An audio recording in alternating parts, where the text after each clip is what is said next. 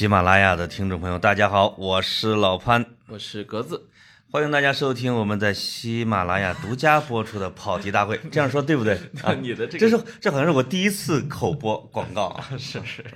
是 啊，很认真吧，我对你的这个商业属性不抱什么希望了。那个，呃，其实挺好玩啊。我说那个很多观众啊，不是听众啊，都知道我们这是一期这个每周末录好的节目，对吧我因为我们俩呢，原来非周末还搞一下，现在基本上都周末了哈。其实我没啥问题。我嗯们潘总呢，这个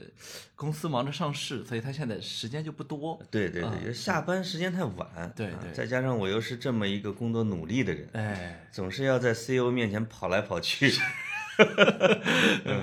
都不容易啊。不像以前录锵锵的时候啊，哎，那时候手机一关，一下午没人了。是是，老板打电话，人呢？我我正在植入呢，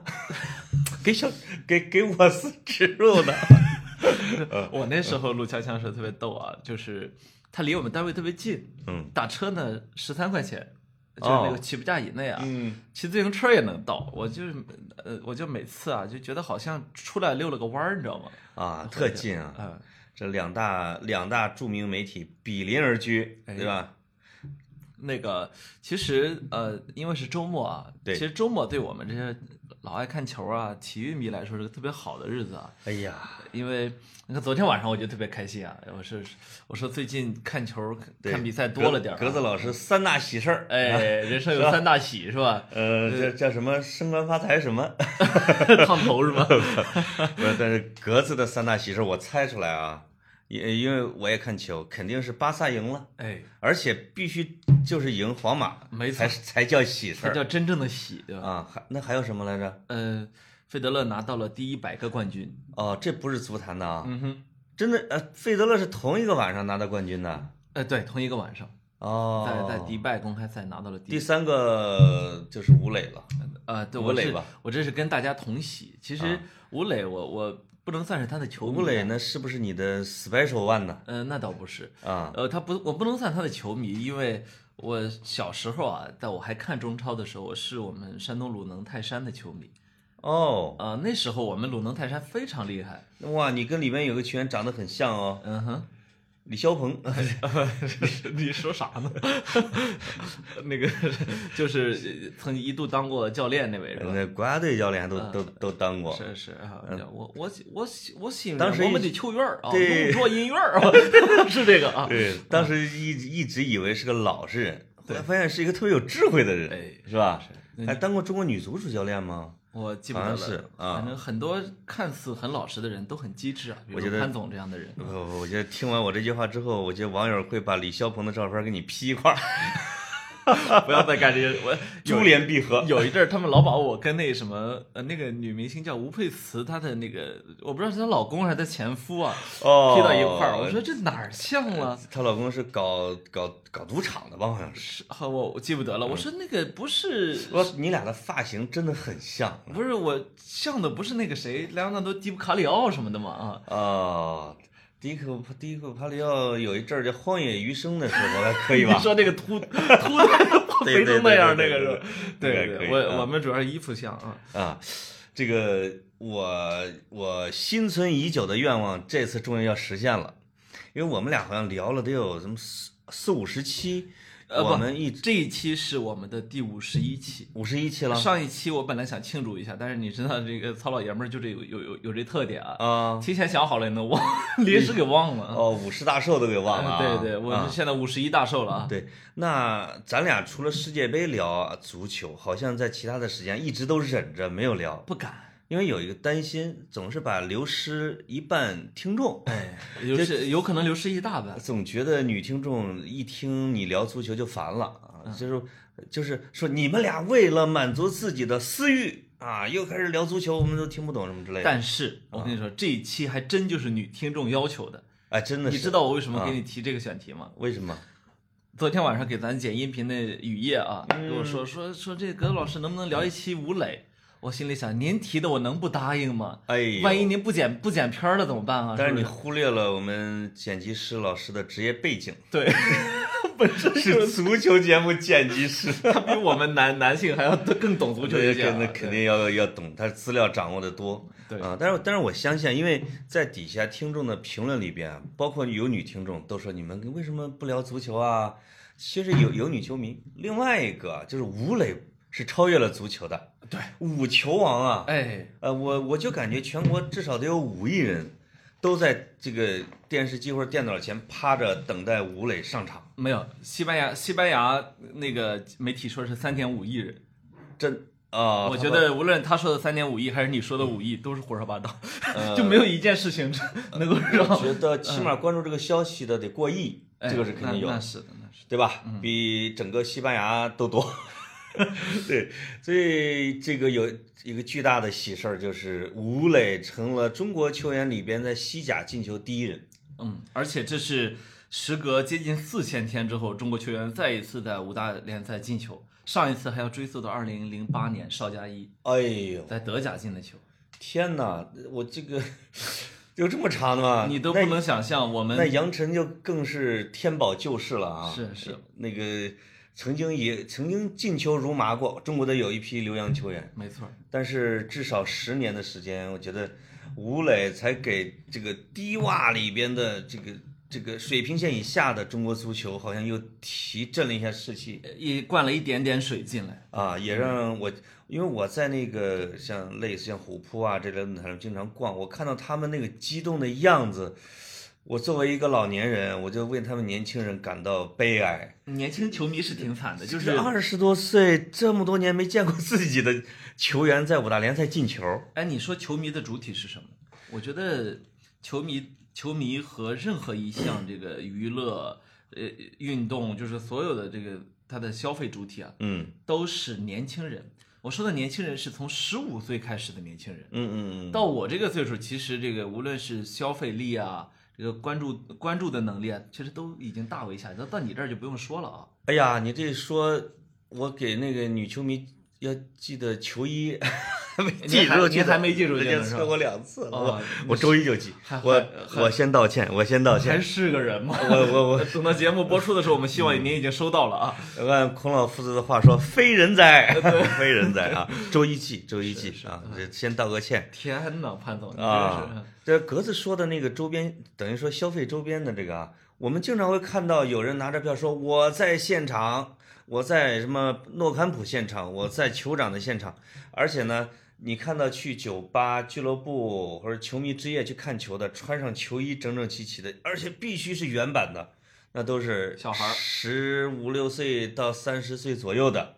像你我这样的就基本上已经。就穿着这个自己的松松垮垮的衬衣就去看去了，对吧？是我我我那儿有有几件球衣啊，都是都是正版的，要么是别人从阿根廷带来的，要么从西班牙，要么从法国带来的。哦，但是我从来不会穿着它们再去酒吧去看球了，啊，就是就是有时候过干瘾啊。对我有一次出差去南京，那一次南京是前年吗？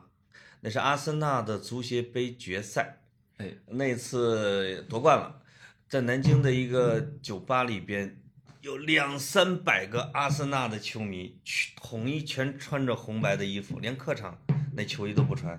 全是红白主场，以厄齐尔和桑切斯为主。啊，哇，我就是这个很很震撼，那个而且是队歌很整齐，对每一个球员去唱歌的时候也很整齐，而且是拿着小旗子，他们也会在脸上贴那种画儿啊，有时候也会把发型给做一做，是甚至模仿球员。那其实这个真的就是年轻人的生意，但是就是我们中国这帮年轻的球迷，在他们的记忆中，可能还没有发，呃，很可能他们在看球生涯中啊，还没有发生过这个我们中国球员在五大联赛进球这件事儿。是，所以你现在你看那些不踢球的人啊，就是我跟他们吃饭的时候，人家说，哎呀，你们这这个中国足球起来了，这吴磊都进球了，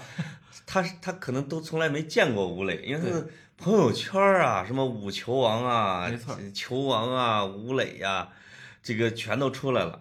而且我看一个热帖是给吴磊起外号，对是吧？因为他因为他各种外号，他自己在发布会上说希望大家给他起外号，国际巨星是吧？我记得 啊，有人说的是国际巨星，对，嗯说说那个这，因为西班牙的加泰罗尼亚就巴特罗巴特罗那这个城，就加泰罗尼亚地区呢有两支西甲球队，一支就是巴塞罗那，一支就是西班牙人。西班牙人，这个吴磊去的就是西班牙人。对，呃，大家知道世界足世界足球基本都有个共同的特点啊，嗯嗯，同城的两支球队基本都是死敌。对对说说都不用说啊，你你们北伦敦有阿森纳和热刺，是，然后曼曼曼彻斯特有曼曼联和曼城，对。然后我们的上海有上港和申花。但是你们承认吗？就是巴萨真的是把西班牙人当成自己的我们德比吗首先呢，那个对巴萨来说最重要的德比是西班牙国家德比，嗯其次呢是这个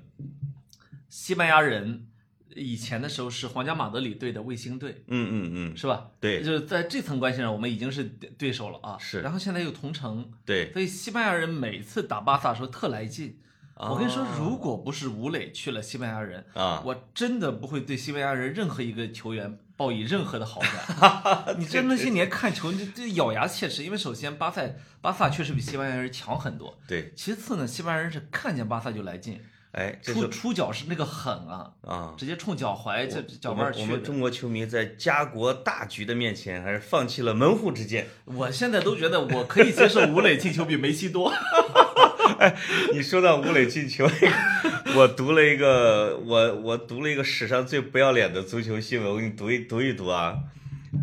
这是哪儿的我就不说了，说这是一篇新闻稿的最后一段，啊，说在目前的西甲射手榜上，吴磊落后梅西二十五球，争夺金靴基本无望。但是如果五球王可以保持现在的状态，那么他还是有很大机会超越世界足球先生摩尔德里奇。这位克罗地亚国脚只本进了俩球赛季只进了两个球。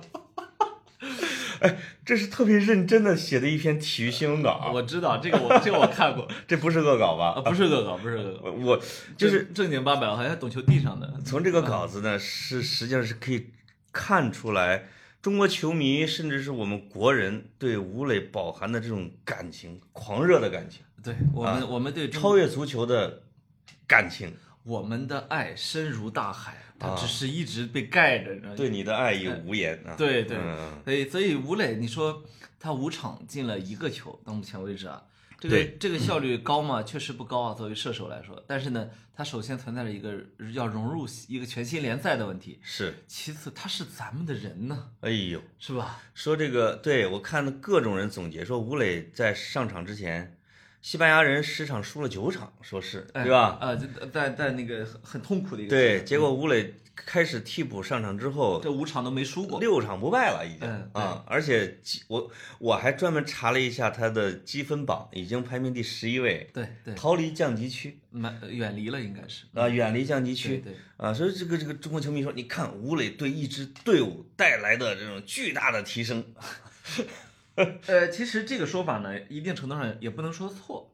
哎，我为什么这么说呢？就是这几场球我还是都看，因为我是看西甲的啊。啊，就是他那个叫主教练叫卢比嘛，那嗯卢比当呃其实是面临着一个下课的一个风险了，啊，所以他们在东窗东窗的时候特地引进了三个球员，嗯引进三个球员，当时引进的时候就有中国球迷就不高兴了，说你嗯这个。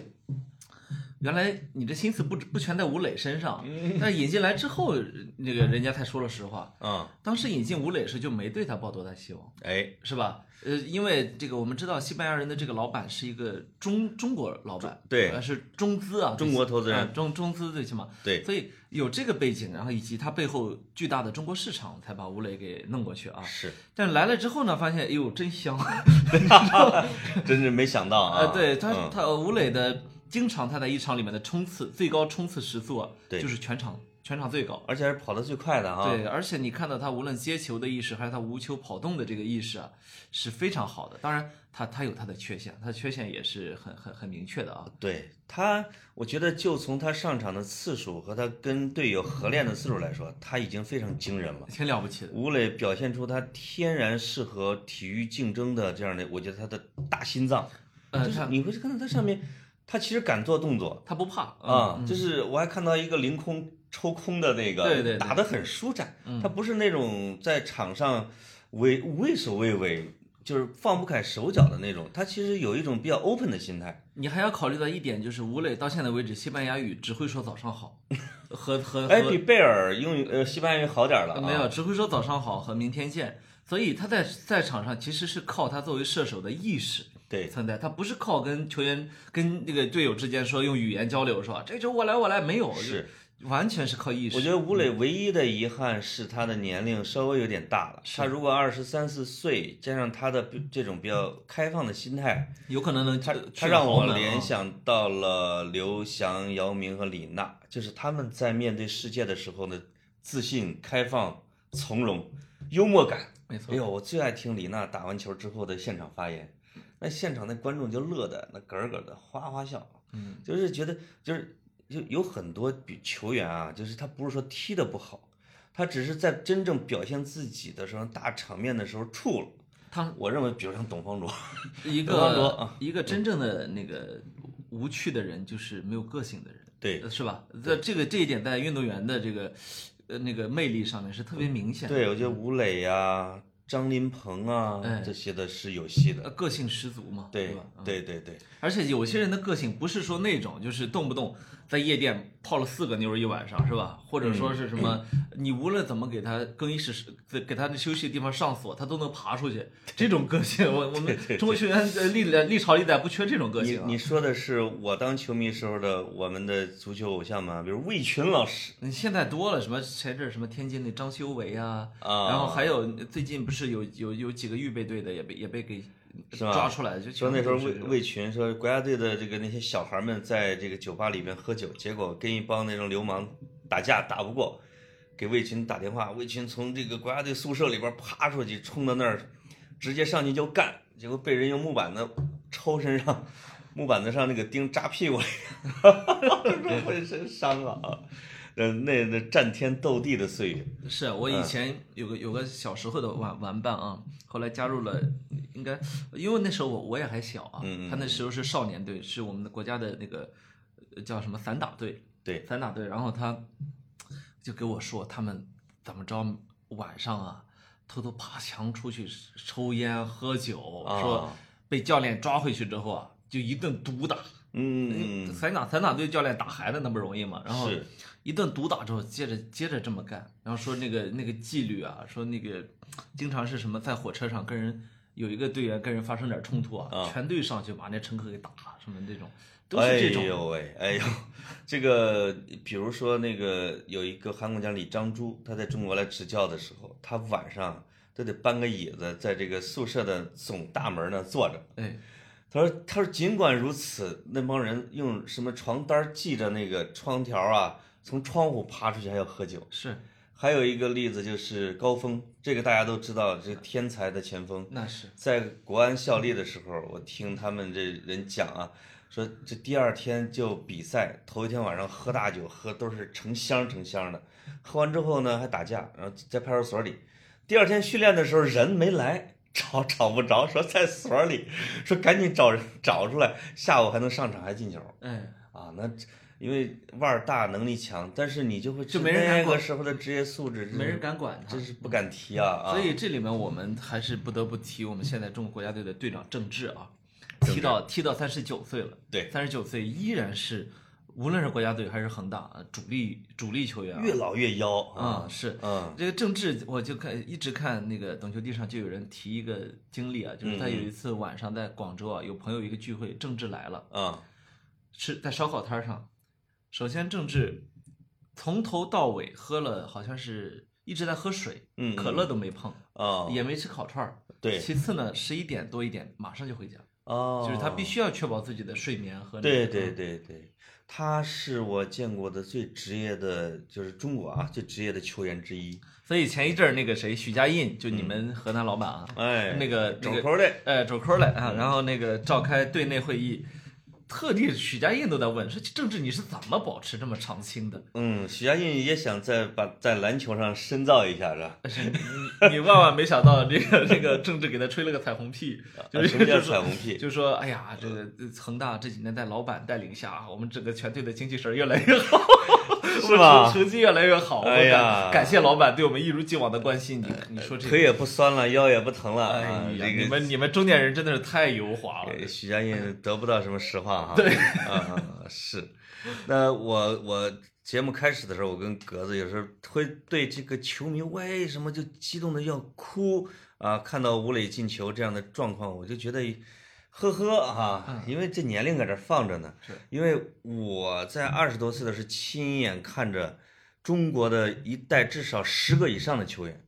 进入了欧洲的各个联赛，主而且流联赛对，而且在五大联赛踢球的也不少。嗯，就是那个时候，你就会每周都会看到，起码有人替补上场，有人踢主力，有人绝杀，有人救场，没错，就是觉得这个啊，那是零二年世界杯之后的一代人啊。中国那个是黄金一代，对嗯，但是没想到就陨落的那么快哎啊！就是那几个人，比如说，呃，我就是杨晨，这是这是中国最早的登陆五大联赛的，而且而且可能是以半主力的身份吧，没错，嗯，这个尤其是在最后一轮保级大战，就是法兰克福保级大战的时候，净胜对手要三个球才能保级，他们队儿打了对手五比一哎，杨晨攻进了第一个球。对，哇，当时当时中国球迷疯狂的程度，类似于看到吴磊进球。那时候都是第二天的那个报摊上，足球报啊什么对的啊，看一那那个大标题都在那儿摆着啊。是，嗯，那时候这个能踢上主力的还有孙继海，哎，是绝对主力，是曼城的绝对主力，那是那是跟阿内尔卡是队友。到现在还是曼城名宿。对对，曼城名宿，名人堂成员。是，这个孙继海在很多的足球专题片里边出现的镜头就是，他们全队包括守门员都压上进攻对方，嗯结果被对方打一个反击，三个进攻球员往他们门里冲，嗯，孙继海一个人，就其他球员已经放弃了，往往回冲，而且在一防三的情况下，在球门线附近一个铲球挡住了，破坏了皮球。是，当时我看的就是全部几万人曼城球迷齐力给孙继海鼓掌，而且喊“中国太阳”什么 Sam 嘛，对吧？嗯，嗯对，啊，当时还有谁啊、这个郑智也在，那是，郝海东也在，嗯，呃还有董方卓，一个不董方卓比他们晚一点呃。是不得不提的一个球员。嗯，呃，这个范志毅在水晶宫，哎，呃，我记得郑智还是是在查尔顿吧，我记得是那一类的。，对对，郝海东在谢菲联，哎，还有马明宇，当时在佩鲁贾，在意甲，就是一一个赛季可能只上了一回，还进了一个远射。哎，嗯，在这个一代里边，我是对范志毅其实是最看好的，他也是出去晚了，那是，因为他当了水晶宫的队长，嗯，这也是迄今为止中国球员在国外踢职业联赛唯一一个当队长的。是。那你把我们的塔西提球王龚磊老师放 放到哪里龚磊不只是队长了啊，龚磊好像队员兼教练是吧？是这金球奖候选人。真的是啊。范志毅是因为是他同样是一个很，因为他上海男人，嗯，心态开放，敢说话，敢说英语，而且爱请客。他说每踢完球带他们去麦当劳、酒吧都都是我买单。我说这帮球员太服气了，就是原来都 A A 制，对我一去之后带着他们啊，他们他们就说，哎呀，范你太厉害了，Big 范你太厉害了。他们都没意识到自己的工资是可以请客的。那个时候，对那个时候工资不高，好像一周两万英镑左右。那也范志毅他们，那请个客也很容易。对，结果就被推举成了队长。哎啊，是，那个时候你就觉得哇，中国足球这叫什么？应该是前途无限美好，对吧？是，啊，一代一代的青少年肯定要起来了。万万没想到的是，马上堕入了十年的叫深渊深渊，，深渊，真正的深渊，正经的所以所以。我我我就在想，我们肯定是得做错了很多事儿，才能够把一手这个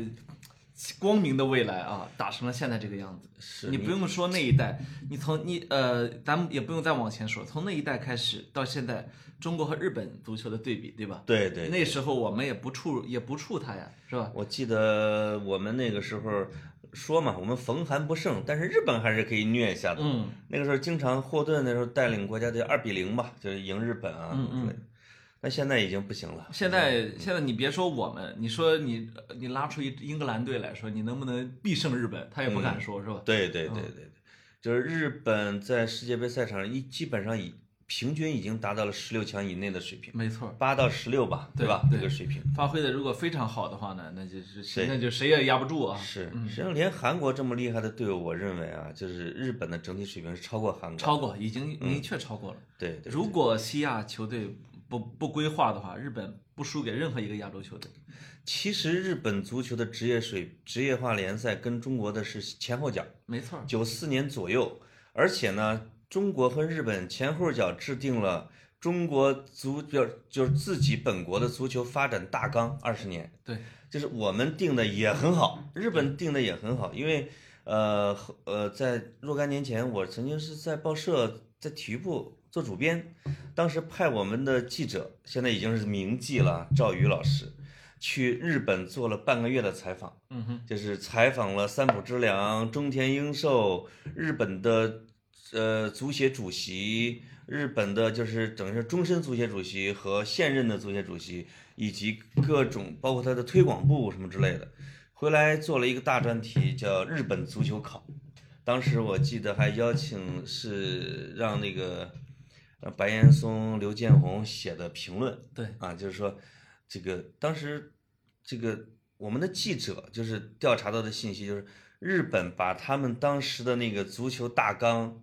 二十年如一日的，没有任何折扣的都在实现执行下来。啊，都在执行。什么叫一张蓝图绘到底，是吧？一届接着一届干。哎呦呦呦，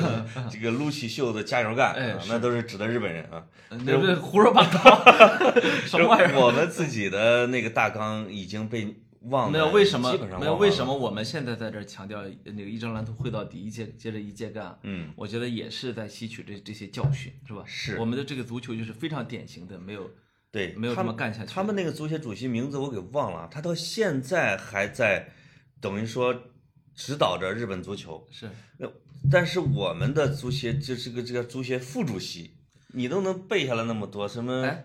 什么从从南勇啊，对张谢亚龙啊，进去的反正不少啊。严世铎呀哎，是啊，到后来这这这这这到后来现在已经没我都不知道是谁了，因为他们已经被架空了，等于说。哎，那那那个潘主编，我再有一个问题，好奇哎的问一下啊。问主编什么事啊？哎，主编你好，那个嗯，呃，我我是那个有什么另有什么困扰你的问题？对对对，这是我的一个小职业困惑，嗯就是说啊，这个阿根廷的足协啊，你看，我觉得也没比我们好哪儿去，嗯嗯更烂啊，一定程度上，那人家怎么就始终那么强呢？哦，底子太厚了，金折腾。就是这种就属于怎么折腾折腾不死的是吗？呃，他你没觉得阿根廷足球已经衰落的非常厉害了吗？是，就是他从珠穆朗玛朗朗玛峰已经从八千米啊折腾到了五千米，我们从一千米折腾的，对吧？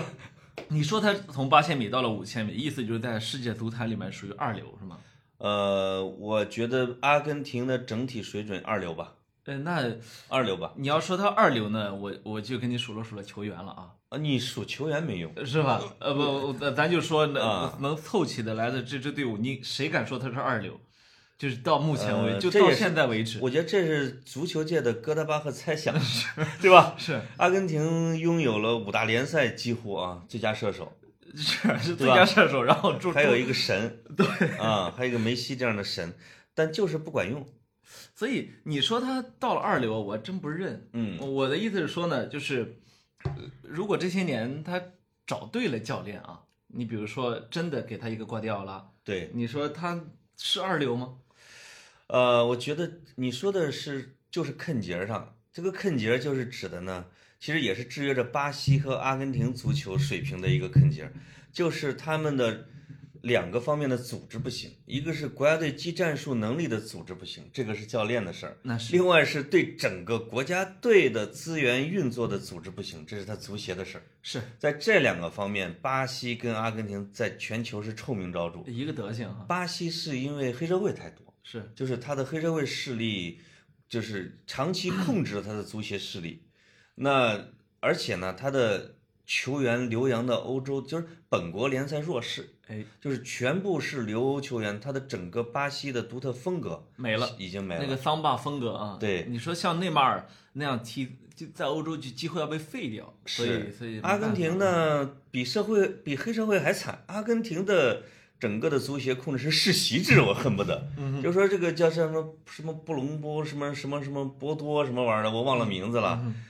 从我记事儿的时候，他就是主席，嗯是他后来还是主席，直到他自然死亡，对，他。是一个专制加世袭的一个足协主席，而且又不掏钱，又无耻，对吧？又不要脸，就就是我觉得真是耽误了梅西的黄金时代。完全的是是，他阿根廷的罪人，觉得绝对是你也知道布到隆戈多，布隆戈多是吧？直到到去年为止，阿根廷国家队经常是整个基地的工作人员工资全是梅西发的。你说这这种这种是完全靠人的爱国热情，是，就是阿根廷这个，我觉得这个受累于是整个阿根廷的国运。阿根廷曾经是世界一流国家，就是它整个国家是一流国家，一百一百年前，一百年前是世界一流国家，一流国家，一流的资本主义国家。后来后来被被这个军队军政府军政府啊，对，而且越往越到现在二三十年以来，其实整个南美的衰落是一个大趋势。嗯，国运衰落。对对对，就是，所以我所以我特别难受的在于中国国运特别明显的在过去四十年里面一路上扬啊，嗯，呃，而且呢，你会看到我们是各行各业都在开花，对。呃，就是可以说是文体两开花，对，我觉得你讨论这个问题有意思，还 对吧？嗯，文体两开花，但是呢，就是单单一个足球怎么着都不开花，你知道阿根廷足球跟中国足球有一个相像的地方，就是他们没把足球当成足球。当生意看啊，呃，还真不是生意，就是阿根廷，其实在马岛之战之前啊，他是轻松随意的，没错。就，是整他他他有两个大事儿，一个是他自己的国家在衰落，阿根廷充满了末日情节和衰落感，就是那种失落感，就是是非常严重的，就是 Don't Cry for Me Argentina 那个对那个歌里面那个，他们就感觉每天都有一点醉生梦死的感觉，而足球像一个鸦片，对，在让他们振奋。第二个就是马岛之战，就是阿根廷被打得一败涂地，被英国。但是呢，在一九八六年的世界杯的时候，马拉多纳一下虐了英英国，对啊，马拉多纳虐了英格兰，而且拿下了大力神杯，让整个阿根廷人就是说叫举国欲狂，说阿根就马拉达纳马拉多纳带领我们打赢了第二场马岛之战。对，他是他为什么被评为球王，是阿根廷心目中的神，是因为他打赢了一场国家战争，而不是打赢了一场足球赛，是吧？所所以这对今天的梅西来说是特别不公平的。一个呢是前面有一个马拉多纳这样的人，是吧？是嗯，呃无论足球天赋啊，还是足球智商啊，还是人作为人的人品自律，梅西呢是超过马拉多纳的。对，但是呢，阿根廷人呢还真就寄希望于一个混小子，很小带他们呢一个巴顿将军那样的，再让我们抽一口鸦片。对，就是阿根廷，就是说，在他的国家日益衰落的时候，在被打得满地找牙的时候，有一个人带给了他们是整个的灵魂的支撑。是，所以他没把足球看足球，他看成了一个国家之间的战争，他看成了一个国家荣誉的载体。是，那跟中国是有点像，你知道吧？跟中国有点像，就是中国呢反过来，中国的国运是蒸蒸日上，实力日益强大，但是足球就是不行，已经成了这个国人心目中的一块巨大的一个伤痛。这个伤痛就是说我再牛逼，我这个国家再厉害，我 GDP 世界老大，我的足球排名世界第一百，我到哪儿还是丢人。对，就我总觉得我这个民族自尊心和自豪感，足球就是一个最短的一块木板儿，我赌不上。哎，我有时候就有点儿恶趣味，说哈哈，足球你就是搞不上，哈哈，足球就是这么难管，怎么着啊？嗯，没有这个呢，就让我想起来另外一个国家，嗯美国，嗯，他足球也不行，当然比我们强啊，比我们强。呃，足球呃嗯比我们还比我们强。但是你看他上届世界杯也没进，嗯，你没见美国人痛心疾首说美国完了，对？国运不行了，对对，对我们怎么连足球都搞不上去？是因为什么呢？美国干脆就是我根本不 care 这个世界上你们其他人玩什么运动，我自己它是标准，对吧？我我我我我连篮球，你们心目中的圣地 NBA 对都不是我的第一运动，嗯，在我这儿可能排第三、第四啊。对，所以我到我我有我自己的 football，是你们那个叫 soccer 是吧？嗯我我自己的 football 非常好，我不需要玩你的。是，就是美国美国人经常是以这种傻傻乐呵这种面目出现在世人面前啊。这个傻乐呵，我有时候经常会羡慕他们，就是多灾多难的国家和地方容易有受害情节，你需要几代人或者更长的时间，你才能把这个内心的创伤给补上。没错儿，这个典型的例子是中国，到现在你说一百年前被欺负了，到现在还没补上，因为你总是觉得怎么他们又欺负我们，是吧？或者说我们终于又发明了一个比你牛的东西，就是一会儿特别失落，特别自卑，一会儿呢又特别自大。他他只有靠时间才能让他恢复到一个平常的一个水平。其实呢，美国这个国家呢，也也也是个挺自大的国家，应该说它是处处自大。嗯。你不信，你现在去在大大街上随便去问他一个，呃，就是你看，呃，我我很喜欢那个看美国的一些脱口秀节目啊，对，最近就有一个，就是因为特朗普又跟金正恩见面了嘛，嗯。所以他们都就到街上接采这个路人啊，对。问，哎，那个你对特朗普、竞争刚刚联合宣布朝朝鲜成为美国的第五十一个州怎么看？嗯嗯嗯，你就看一群一群人正儿八经的回答，满口胡说八道，说不看书不看新闻说你嗯看这个新闻是跟谁一起看的啊？My little brother，这种的啊，就是然后说你哎你在哪看？是说说在我在我卧室看的看的那个新闻啊，就啊，还还还描绘的有声有色的，美国人经常被这样调侃。没有，他呢还真是就是心里觉得我是世界老大，所以呢我玩的就是最好的，对你就应该看我的，是吧？就是我我的意思是说呢，他们就是傻白甜，就是心态很健康。就你比如啊，你们巴塞罗那现在不是争八毒吗？然后这个经常会被西班牙打压，包括西甲赛场上会被裁判暗算，就是经常无论球迷和球员，就是对裁判问题总是很愤怒，对吧？嗯有时候举一个例子，二零一零二零一零年嘛，南非世界杯，对，我当时就是除了正大世对着国旗国旗搁那儿哭，这印象比较。第二个就是美国队，美国队就被人叭叭就是误判加点球，然后这个最后美国队逆转绝杀，我忘了我这忘了谁。当时赛后多诺万接受采访，应该当时美国队长吧，对，说我们允许我们我们能够容忍裁判犯错误，因为而因为我们是美国队，我就就特别就是说你犯错误我不会跟你计较，我但是我能扳回来，就是你你可以理解成是一种自大，或者一种自信，或者是说长期富足的生活没有苦难给这帮人带来的健康的心态。对，啊，就是意思就是，他就很多球队都是要控诉裁判的。他当时就我是第一第一次听到说，没事儿，我们允许裁判犯错误，因为我们是美国队，我觉得我们能扳回来。啊，那个高富帅加傻白甜。呃，啊不，他还有一点儿就是，我我我刚才我就在想这个问题。假如说现在美国人觉得足球特别重要，下一届世界杯我们要出成绩。嗯假如假如现在美国人有有有这个想法啊，他下届世界杯就能出成绩，为什么呢？这个国家的体育基础太好，对，是吧？你 我没有说其他意思啊。现现这个现练都来得及，有一些人啊，是或者说现去去选拔都来得及，嗯、这是非常这是非常可怕一件事就。是呃，理论上是可以的，但是我想在现实的运作中，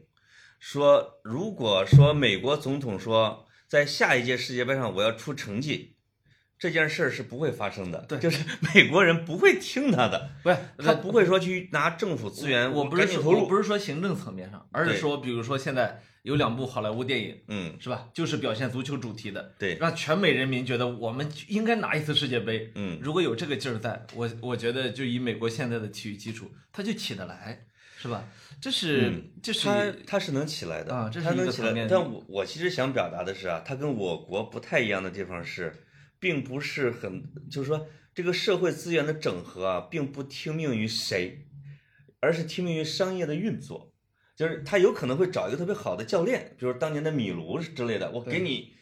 多加一百万、两百万，或者我这样，或者我来再找一批人临时去训练。但是呢，你不能命令我说我增加多少足球人口，我兴趣不在这儿，我孩子不踢足球对啊。这个女足呢，实际上也是商业运作的结果，因为女足世界杯又在美国踢，对她又拿了女足世界杯冠军，哎，突然间女足崛起了，就是她的女足的足球人口，恨不得能超过我们中国的女足足球人口的一百倍以上。不是，这也是我们现在在提倡的一点，就是真正让真正有兴趣的孩子去参与到他有兴趣的运动里面去，对吧？。对对，其实我看现在的，我不知道是不是因为我们身在北京的原因啊，嗯嗯呃，会会有跟全国的情况有一些误差。嗯，我现在看到的是很多的孩子，包括很多的家长，他们参参与到了 各种各样其实以前对我们来说很遥远的运动里面去，嗯比如说击剑、对，这个还有比如说这个雪冰雪运动，是，还有比如说这个室内呃，那当然这就包括什么冰球啊什么的，对，还有高尔夫、高尔夫，网球，对吧？这里面呢，我意识到我们的下一代，我说的下一代就是可能十岁啊到十五岁之间啊，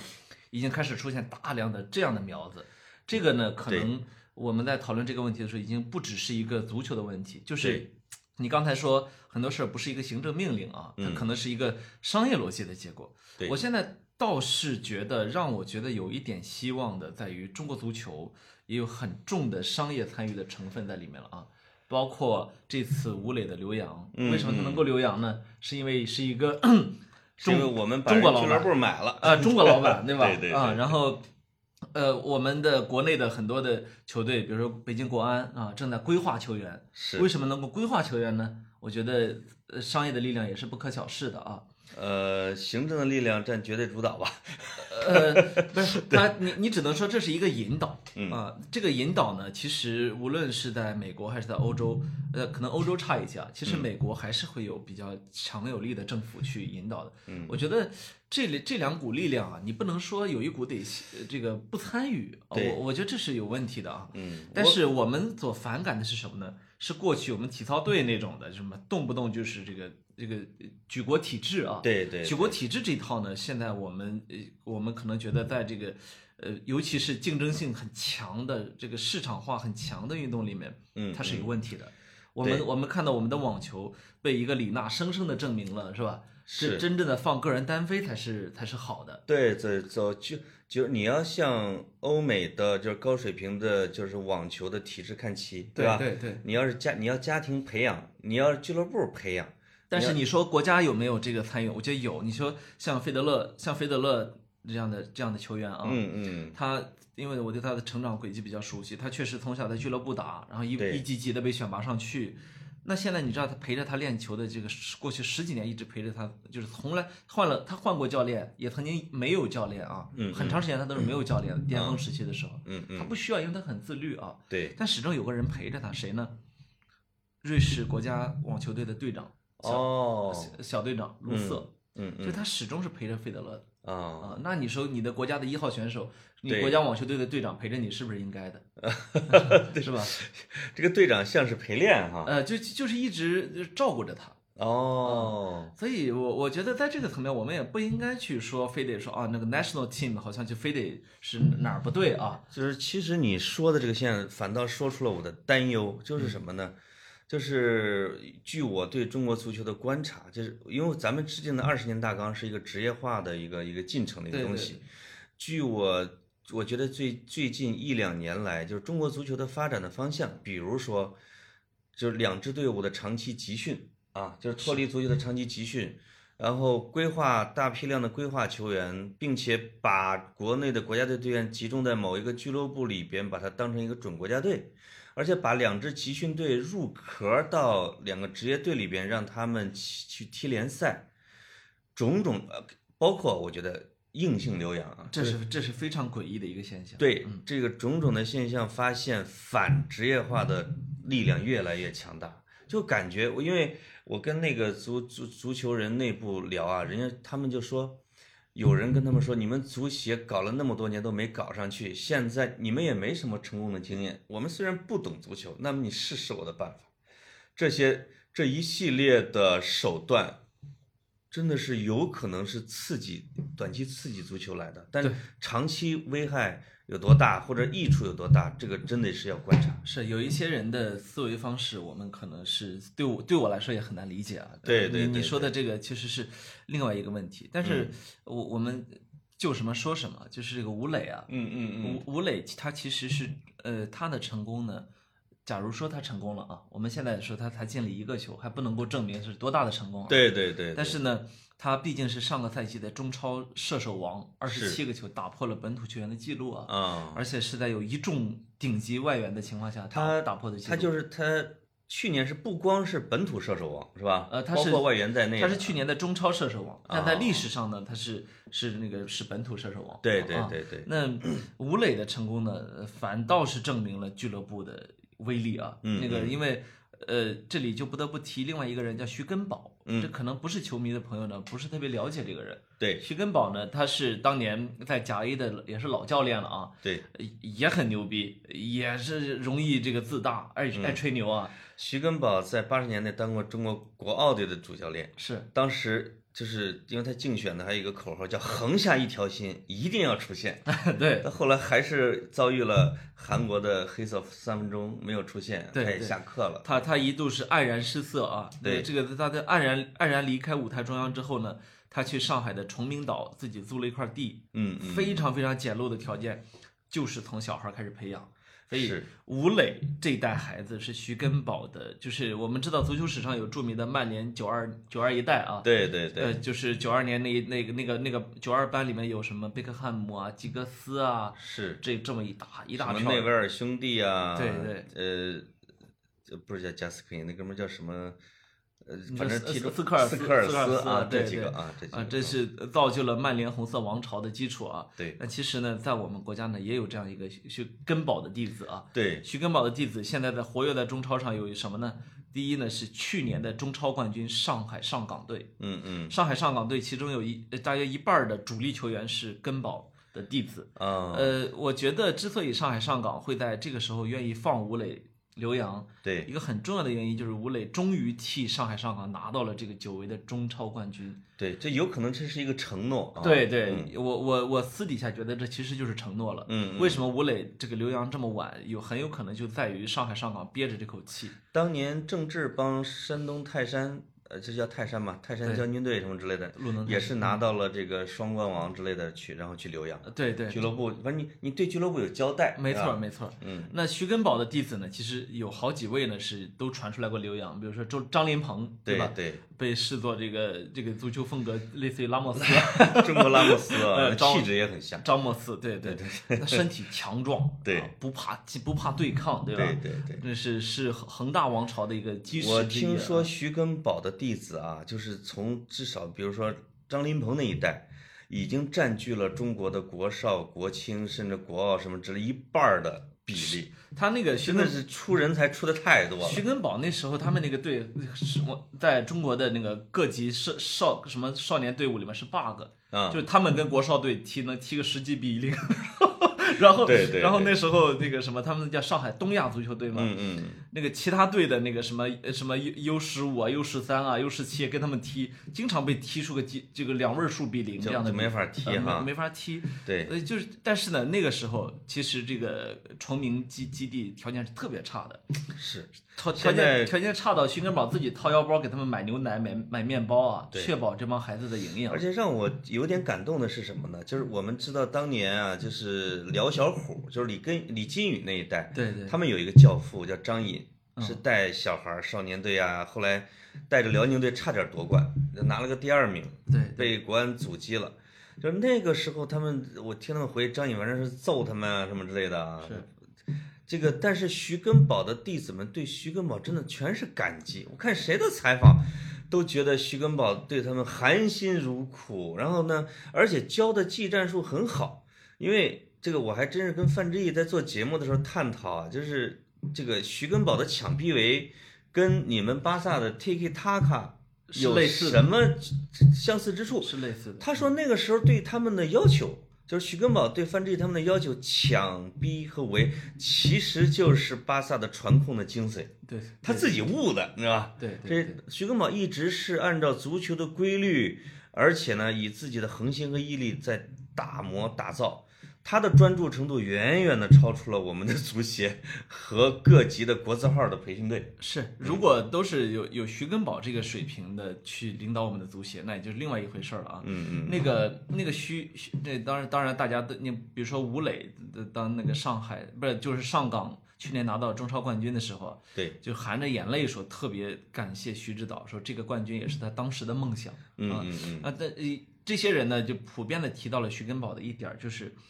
呃，徐根宝自己出来接受采访也说，就是基本功的扎实。啊，是吧？？你看吴磊现在为什么我们说他去了西呃这个西甲之后，他能够迅速在一个不同的联赛能够立足呢？我觉得这跟基本功扎实太有关了。对，很多人，说他怎么卸球卸的那那一下那么像梅西呢？对对，他停球停的特别好。因为小时候你只要受的是正规训练，都那么停球的。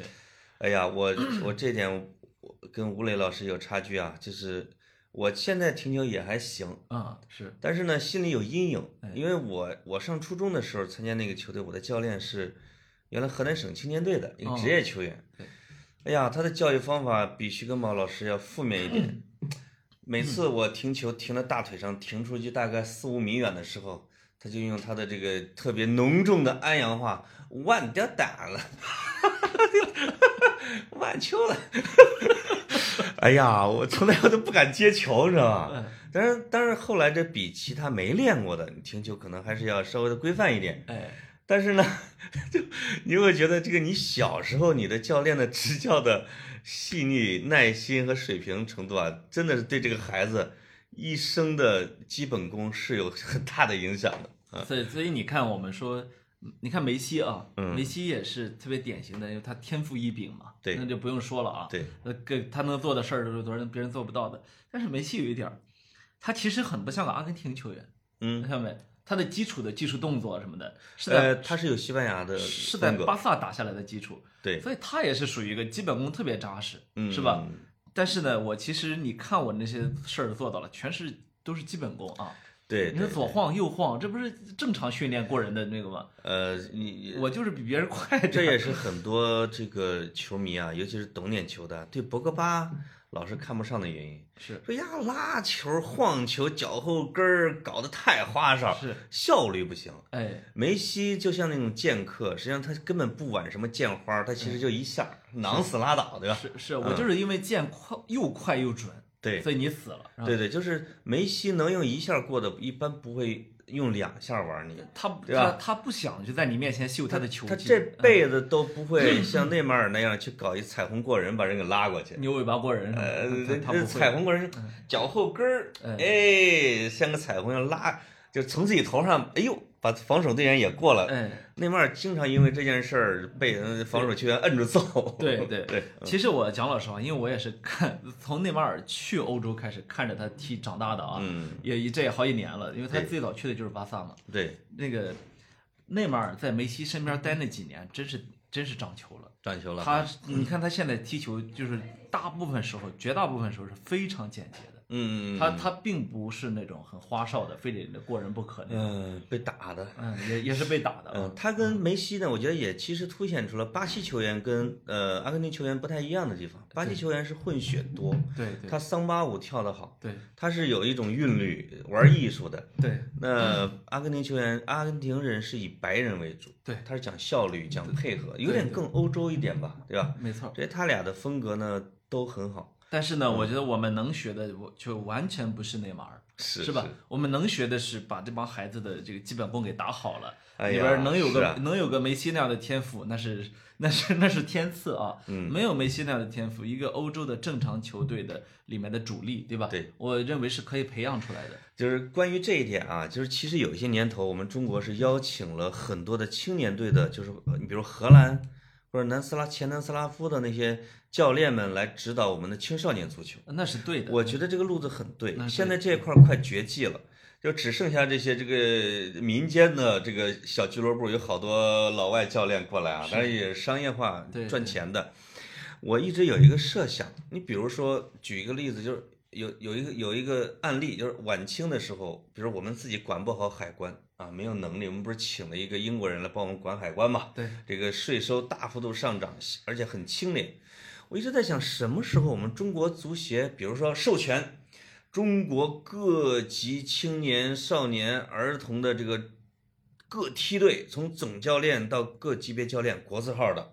而且带派驻各地的啊，全都找一个，比如说像找西班牙人，是对吧？你你认准了，因为日本人是以巴西为师，他就认准的是巴西。你找一个哪怕德国人或者西班牙人都可以，你让他来主政你整个梯队的建设，你不要干涉他。我们中国的教练呢，去学，去当人家学生，他给你派活儿，你就在他手下去做。你这样坚持十年，你再看我们中国这个球员的那个糙啊、慢呐、停球大呀这些毛病啊，是很快会改掉的。但是呢，这个但是我们我们现在把主要的钱呢花在了雇国家队主教练上，是吧？呃，雇里皮来。其实呢，里皮你说够不够格呢？够，他他无论执教哪个国家国家队，我认为他都够格了啊。对，但是他这个巧妇难为无米之炊啊，是你给我送来的就是这么一个，这人二十六了，我也改不了他了，对吧？对顶多我根据对方的这个特点，我我改一下战术啊。对我们，我记得我曾经是不是在写文章，有没有写忘了？就是一直我我说中国应该邀请谁呢？比如说邀请曾经的克鲁伊夫，是，邀请雅凯，嗯，就当中国足球的青训的总顾问，他来设计整个方案，你就听他的，对对吧？而且你不能变，你。变我们我们这些年学完意大利学西班牙，学完西班牙学德国，你就听他的，嗯。呃你你你就按照这个路子走，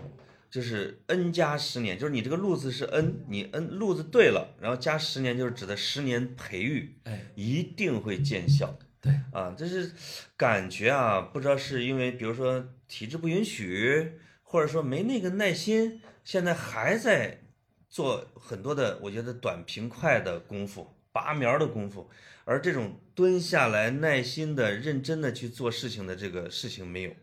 我说那个我们做日本足球考的时候，邀请刘建宏和白岩松来写这个评论。白岩松他自己总结的，因为他是个球迷，他曾经获过两届广院最佳射手。他认为中国足球跟日本足球在青少年培训上最大的差距只有两个字，就是认真。嗯，说日本在做这方面是认真，而中国的是从管理、从个人、从整体到细节，从基层教练到总教练不够认真啊。这个呢，我一开始看的时候，这是规律吗？但你仔细想想，你发现它其实揭示了某种深层次的国民性的东西，对吧？就是你你因为不光足球领域，你会看到很多领域折射出来的认真和不认真、操和不操带来的这种区别。我我呢倒是因为你们这些公知大 V 啊，经常喜欢一一谈动不动谈国民性啊，我呢倒不是特别的认可这个。我我不认可这个在于哪儿呢？就是，呃，这个是从那个我们当年叫叫有一本畅销书叫孙什么那个。呃，就专门谈中国国民性的特特别出名的一本书，一下一一下子想不起来了啊。呃，那个八十年代、八九十年代特别火的一本书，探讨国民性叫的什么，我一下想不起来了。那 anyway，就是我觉得这种方式很糙，嗯就很像，直到现在呢，有还有人拿菊与刀来去分析日本的国民性。嗯实际上呢，这个呢是基于一种呃迎合心理的假设，就是因为用这种方式来解释的时候呢，容易去对我们的心理进行补偿。嗯但是呢，你如果用现代的社会学的方法，包括很多人类学的研究去分析日本这个国国家的时候呢，你会发现它的民族性并不是菊与刀，对，它的菊与刀对于分析日本的国民性来说是过分粗糙，而且这个刻板印象太深了。对，只包括到了八十年代的时候，傅高义写日本第一的时候，那时候呃是日日本呃是蒸蒸日上嘛，像今天的中国，世界第二大国。那呃，他的方法方法论呢就先进了很多啊，对日本的分析也细致了很多，在教育啊、体育啊、卫生啊、文化、美术各个领域，他都有一些分析。但是呢，现在看来呢又比较糙。所以你刚才说，呃，这深层次的国民性，我觉得从足球啊移植到其他的行业啊，这个说服力还不强。嗯因为你怎么解释我们在手机通信行业这些年的进步呢？嗯你怎么解释我们在在这个移动支付行业这些年的进步呢？对吧？嗯，这那个如果如果那如果是有国民性这一个的话，那按理说他们也做不好。但是事实证明呢，他们比比其他比其他国家呢做得好很多。可以查一下呃这个任正非的籍贯。嗯 在是这样，就是那个国民性呢和认真呢，它我觉得是一种观点。就是我呢，以我对中国足球的了解，或者对足球的了解，我认我我自己总结的是叫按规律办事儿。就是说，你按不按足球的规律办事儿，是决定了你能不能搞好足球的关键。这个，而这个我我其实对中国足球的这个现状啊，就是这个就是老是起不来的这个现状，实际上是有一点，我我在节目早期就是开头的时候我就说有点恶趣味，就说哎嘿你要没搞成呃，没搞成，为什么呢？没搞成，证明你就是们这帮你们这帮跟我这个价值观不一样的人失败了，挺好的就。是 足球就是这么一个各色的东西，嗯，它是一个很需要非常强大的，就是很很广泛的群众基础，踢球人数，它需要按规律的去做青少年培养，国家队的组织。按按商业规律和职业足球的规律去做联赛的组织，是一个非常复杂的系统的工程。对，你用，比如说用举国的体制，用体校的体制，你用一个短平快的体制，你用什么办法？你只是只要是不按规律办事儿，你可以把乒乓球拔起来，你可以把排球拔起来，你可以把举重拔起来，嗯，你甚至可以把排球拔起来。但是呢，足球你已经搞了三十年，在律就是你你只要你只要有一段时间是按照足球规律做的，你比如徐根宝老师是能做好的，对，但是这么大的一个系统工程，你就是胡做，他就一定做不好。就是在这一个领域，至少他很顽强的证明了，你不遵循这个事情的规律，你就弄不成。嗯，哎，从这个角度来看呢，我觉得足球成这个样子，是是一种证明啊，它是一种证明。这就是我有一点点幸灾乐祸，有时候心里边甚至觉得，哈哈，足球不愧是，呃，有点不服啊，这样的一种运动。我我觉得可能也不止足球啊，那个这么发展下去的话呢，会我们会很快证明，在你刚才提到的另外几个领域啊，呃，像原来那样搞也不行。你你你会看到，其实有一个特别特别典型的一个特一个一个问题，就是我们的羽毛球队嗯，是吧，水平出现了大幅度的下滑。对啊、是吧？然后如如果不是因为刘国梁复出了，我认为我们的乒乓球队也会出现水平的大幅度的下滑，对吧？对，真正的对人才的这个重视，对于我们的这项运动真正的规律的一个尊重啊。对你说乒乓球和足球的规律一样吗？我觉得不一样，对是吧？也许在某种程度上说，我们乒乓球做对了很多事情啊，是他要不然他不会这么多年都都战绩这么好。对，但是你说乒乓球的这个这个规律能直接移植到足球上来吗？哎，不好意思，我们已经有过一位嗯打乒乓球的足协主席了 啊，对对对，这个足协主席没弄成。他已经证明了不可以。对，而且其我我一直有一个不成熟的小预言啊，就是其实把话跟大家先分享出来，就是大家因为也看到了，就是刘国梁的新闻啊，蔡振华的新闻啊，就是各种各样的违反规律的啊，就是把原来运转的很好的那个体系对，打破，一定要按照自己的意思来，没错，发生了很多的事情。对呃，这个这个东西有可能在下一届的，比如说奥运会或者一个世界大赛，或者说在比如说未来的三两三年、三四年的时候，会展现出它的恶果对对对啊，就是就是就像格子说的，叫整体疲软、对，水平下降，这个是完全可能存在。没错儿。嗯，然后我们看到，因为我看网球比较多啊，我们看到这几年其实李娜她有一个正向的激励作用啊。嗯，李娜的正向激励无论对女网还是男网都有作用，但是呢，男网呢现在确实还不行啊。对，但你看李娜走了之后，女网啊，没有李娜这样的人，但是呢，出现了好几位啊，水平非常不错的，嗯，就是因为你知道，出现一个大满贯冠军，而且两夺大满贯的冠军，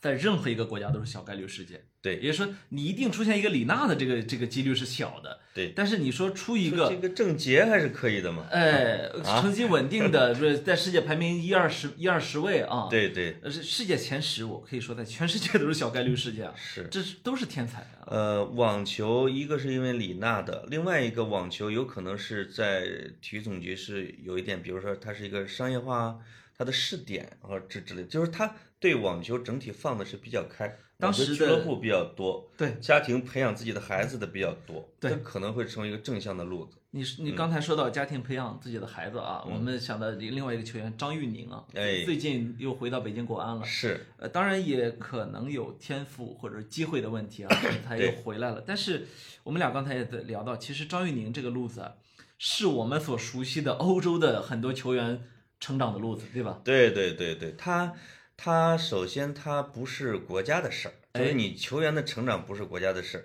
以我在英国那时候的那个经历啊，就是我有时候会看到我，因为我看见小孩踢球，我就去跑去看他学校里边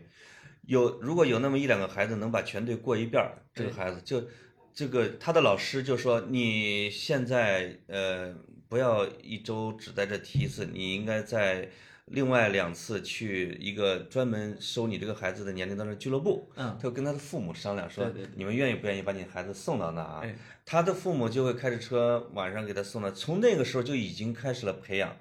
这个我女儿有一个同学，她不是踢球的，她是跑步的，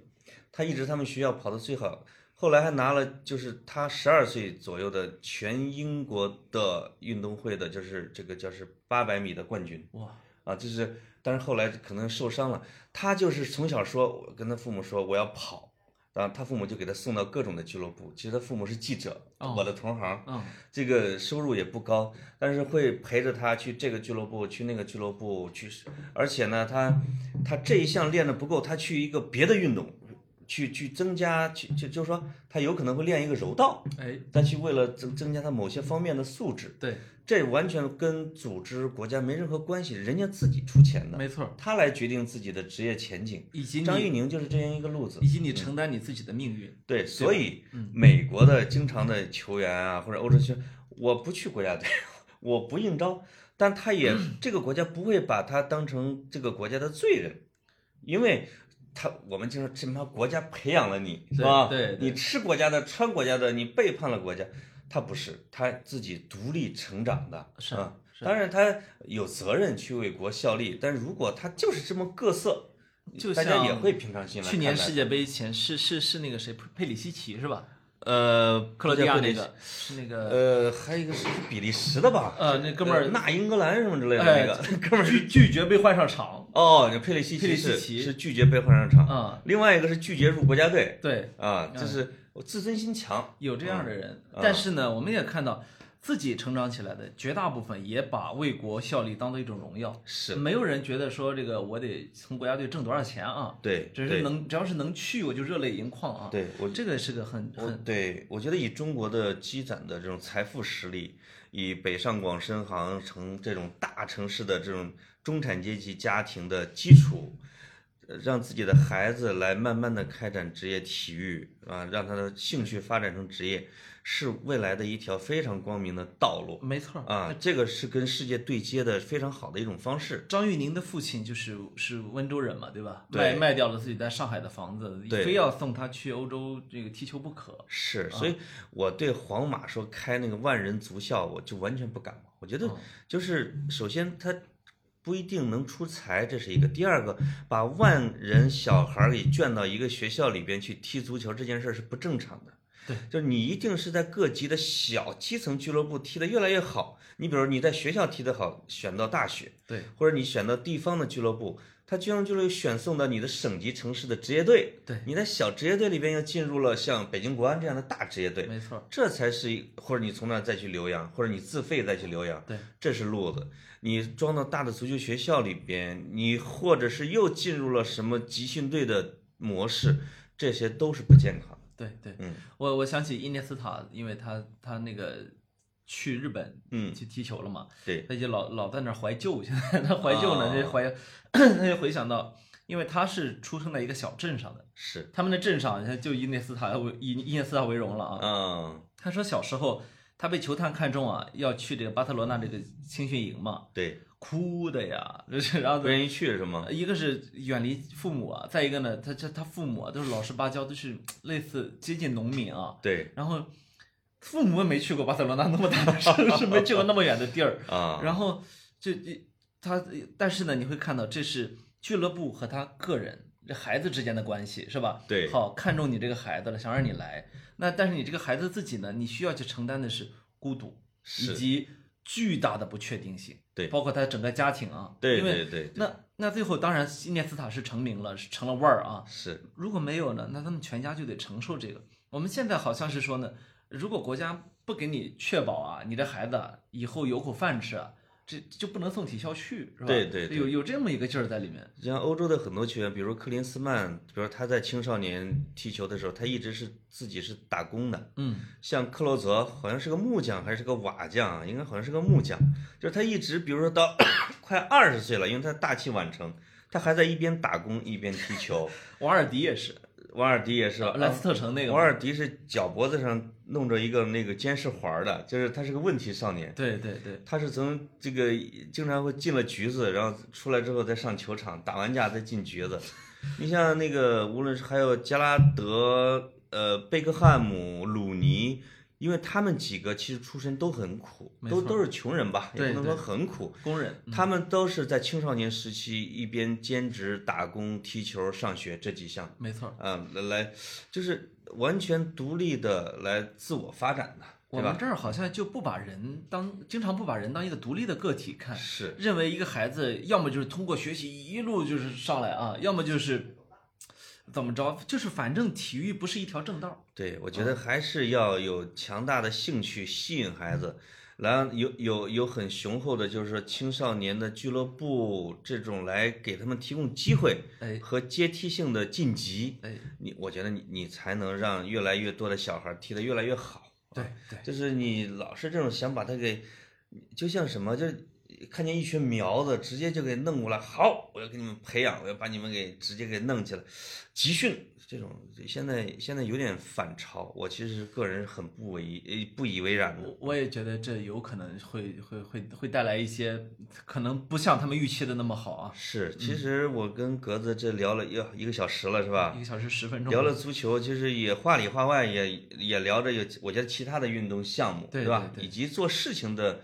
规律，就是你足球只是一个我们解剖的案例，是那，你从足球上你可以折射出很多东西来啊。尊重规律是各行各业，包括人的成长里面特别重要的一个事情。是是，所以我也希望是，即使不踢球的人听我们聊着足球，你大概也能咂摸出点儿什么经验，也？能也能不对我们这个节目取关。呃，对对对，我就我担心的就是这一点哎你我担心聊着聊着这个啊，聊完这一期，说这他妈聊足球没意思？哎呀，我潘总是个非常成熟的人，我们保证啊，就是下期不聊了。下期不聊了，对对对对，除非出现特别大的事儿，对吧？对，就除非哪天这个瘾实在是过不去了啊。啊，他们最近说说这个无瘾犯了，什么雷瘾犯了，什么叫无瘾就是只要看不到吴磊的这个哦无瘾 是是什么雷雷瘾犯了。啊？雷瘾啊，是，就是我觉得几个月聊一次足球总可以吧，对吧？要不要不潘总这个瘾过不了，你嗯是的。大家知道每每星期我们录节目的时间啊，一定程度上呢还要受潘总这个要踢球的时间受影响，这就是啥球瘾犯了。我们我觉 哎，我觉得这是个特别好的一个事情？我们录节目的时间基本上是都在我踢球之前，哎，嗯，录完之后马上就去踢球，所以可想而知，呃，我们是我们是在谈的是潘总的爱啊，哎，那我在这是不是要汇报一下我的减肥啊？呃是我从过年回来上班到现在，大概瘦了七八斤吧，是我还有十斤的任务。是，我看着瘦了一瘦了一大圈儿，哎呀，没有没有没有没有，因为再过半个月，我们自己的小联赛开始。哦我们作为这个老伙计队啊，就是我们不能，尤其他们对我的要求很高的，哦，说我不能拖了我们队伍的后腿，是是得跑得动啊，跑得动。哎，嗯，我我也给大家汇报一下，我昨天呢，呃，很长时间以来又一次去了健身房，我为什么去健身房呢？我不是以前写过我那健身教练嘛，对，呃，他不是免费私教嘛，哦，然后呢，哥们儿现在从健身教练这个行当退休了啊，嗯嗯，就找了个新的工作。对。新的工作落定安稳下来之后，第一时间约我去健身房，于是我又有了一位免费私教。又有了啊！对，所以我也向听众汇报一下格子的脸型儿，哎，经过这次训练之后没咋地，是是，没咋咋地，但是我还是有可 能，坚持，既我们都要坚持对对，在这样的坚持之下，有可能又成为我们单位最靓的仔啊。啊！最靓的最靓的仔，好，这期到这儿，好，拜拜拜。拜